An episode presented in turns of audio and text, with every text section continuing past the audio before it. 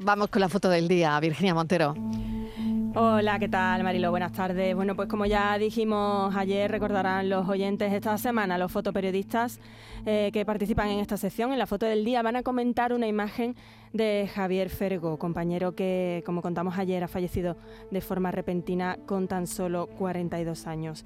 La imagen de hoy es de Manuel Olmedo, que es la tercera generación de fotoperiodistas. En su familia llevan más de 100 años contando con imágenes la actualidad. Ha sido colaborador en varias agencias españolas de prensa como EFE, numerosos diarios y revistas como El Mundo y El Diario de Sevilla, jefe de fotografía del diario La Razón en Andalucía y fotógrafo para la Consejería de Fomento. Tiene en su haber varias exposiciones y el libro 30 miradas al mundo del toro. Y ya saben nuestros oyentes que pueden ver la foto del día en nuestras redes sociales, en Facebook, La Tarde con Mariló Maldonado y en Twitter, arroba La Tarde Mariló.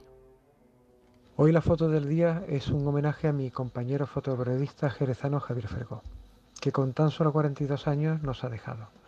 Pero, ¿qué decir de él? Con sus grandes reportajes, un currículo impresionante y una serie de premios que se lo ha ganado a pulso.